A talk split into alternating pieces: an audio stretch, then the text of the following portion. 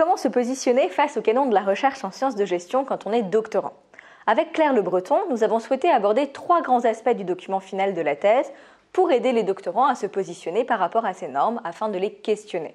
Ces trois aspects, qui sont la silhouette du document final, monographie ou thèse par article, le squelette de l'argumentation ainsi que la langue choisie, peuvent paraître relevés de la forme.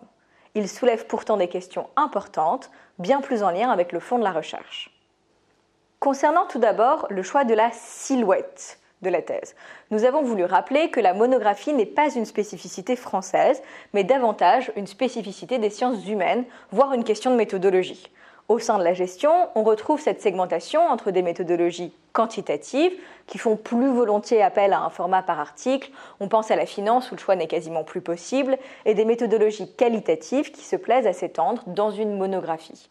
Le développement de la thèse par article fait bien sûr écho à une tendance de fond dans la recherche en gestion, le fameux publish or perish, Présenter sa recherche doctorale directement sous forme d'article permet aux doctorants de gagner du temps en apprenant d'emblée ce format valorisé dans la suite de la carrière, à commencer par le recrutement.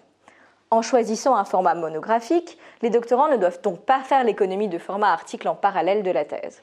Libre bien sûr aux doctorants dont le cœur balance de trouver un intermédiaire correspondant à leur recherche, comme le présente Claire Le Breton dans notre chapitre. Par ailleurs, cette souplesse euh, dans l'approche des formes standards de la thèse peut s'appliquer au squelette de l'argumentation. L'enchaînement des idées dans un travail doctoral suit le format d'un article de recherche. Cette standardisation reflète les canons anglo-saxons de l'écriture, décidant de tout dévoiler d'emblée pour ne rien cacher au lecteur. Ce format facilite la dissémination des connaissances, mais peut gâcher la richesse d'une enquête, notamment qualitative, en ne laissant que peu de place à la surprise. Là encore, les doctorants peuvent faire preuve de souplesse face à ce canon et adopter la structure de l'argumentation pour mettre en valeur leurs résultats. Enfin, la langue de recherche peut être une question pour les doctorants, souvent hésitant entre le français et l'anglais.